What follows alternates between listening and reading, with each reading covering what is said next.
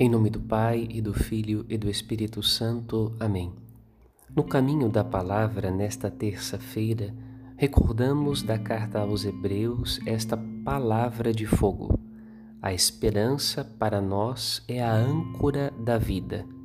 A esperança cristã é Cristo, por isso é segura e firme e nos mantém na posse antecipada dos bens eternos. Neste sentido, Somos convidados a nos mantermos firmes sob o senhorio de Jesus Cristo e nas palavras de fogo do seu Evangelho, que nos convidam a usar os bens da terra em favor do valor maior que é o espalhamento da palavra de Deus.